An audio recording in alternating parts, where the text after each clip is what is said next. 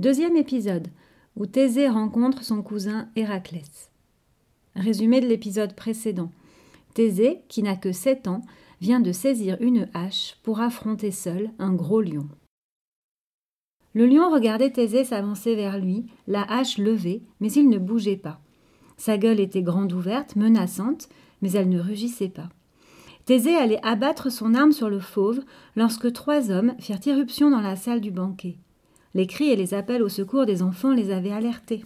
Au lieu de se jeter sur l'animal, ils éclatèrent de rire. L'un d'entre eux, un homme immense aux muscles énormes, attrapa la hache de Thésée au vol avant qu'elle ne frappe le lion. Hé, mon gars, arrête Tu vas abîmer mon manteau s'exclama-t-il. Étonné, Thésée laissa retomber son bras. Le grand homme se pencha vers le lion, le saisit par la peau du cou, comme il l'aurait fait avec un petit chat, et le jeta sur ses épaules. La tête du lion retomba comme un capuchon sur celle de l'homme. Et Thésée comprit. Cet homme splendide, c'était Héraclès, bien sûr. Et ce lion n'était pas vivant, il n'y avait là que sa peau. Voilà pourquoi les hommes riaient devant la terreur des enfants. À cet instant, Aétra, la mère de Thésée, surgit dans la salle du banquet. Thésée, tu as encore désobéi, tu t'es sauvé, je t'avais interdit de quitter ta chambre, cria-t-elle. Thésée, penaud, baissa la tête. Mais Héraclès avança d'un pas et dit C'est donc toi, Thésée? Tu es mon jeune cousin? Je suis heureux de faire la connaissance d'un garçon aussi courageux, ma foi. Et il se tourna vers Aétra pour lui raconter ce qui venait de se passer. Secrètement flatté par la bravoure de son fils, Aétra se radoucit et accepta de le laisser auprès d'Héraclès. Thésée ne quittait pas son héros des yeux. Celui-ci avait de longs cheveux bouclés qui lui tombaient sur les épaules. Un bandeau blanc les retenait en arrière et dégageait son front. Il avait un beau visage allongé, aux traits marqués par la vie malgré sa jeunesse. C'était surtout sa musculature qui émerveillait Thésée, car sous la toge blanche, tous les muscles se devinaient.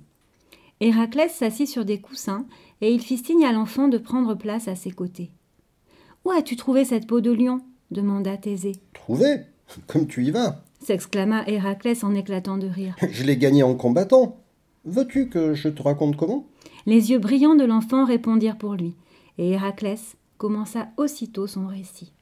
Je venais d'avoir 18 ans lorsque j'appris qu'un gigantesque lion terrorisait la région de Némée.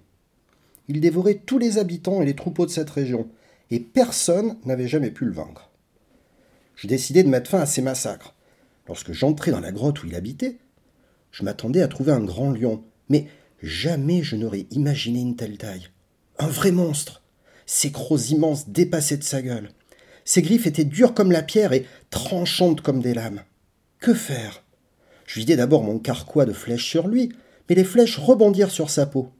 Figure-toi que la peau de ce fauve était si dure qu'on aurait dit une cuirasse. Je saisis alors ma lourde massue et je l'abattis sur sa tête. Eh bien, Thésée, tu me croiras si tu veux. Le lion poussa à peine un rugissement, et c'est ma massue qui vola en éclats. Je n'avais plus d'armes, je n'avais plus le choix.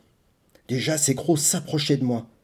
Je me jetai vivement derrière lui, l'attrapai par le cou et je serrai, serrai, serrai de toutes mes forces. Héraclès se tut pour ménager son effet. Il faisait jouer les muscles puissants de ses bras pour impressionner l'enfant, qui buvait ses paroles. Il poursuivit son récit. Le lion se cabra, il se débattit en hurlant.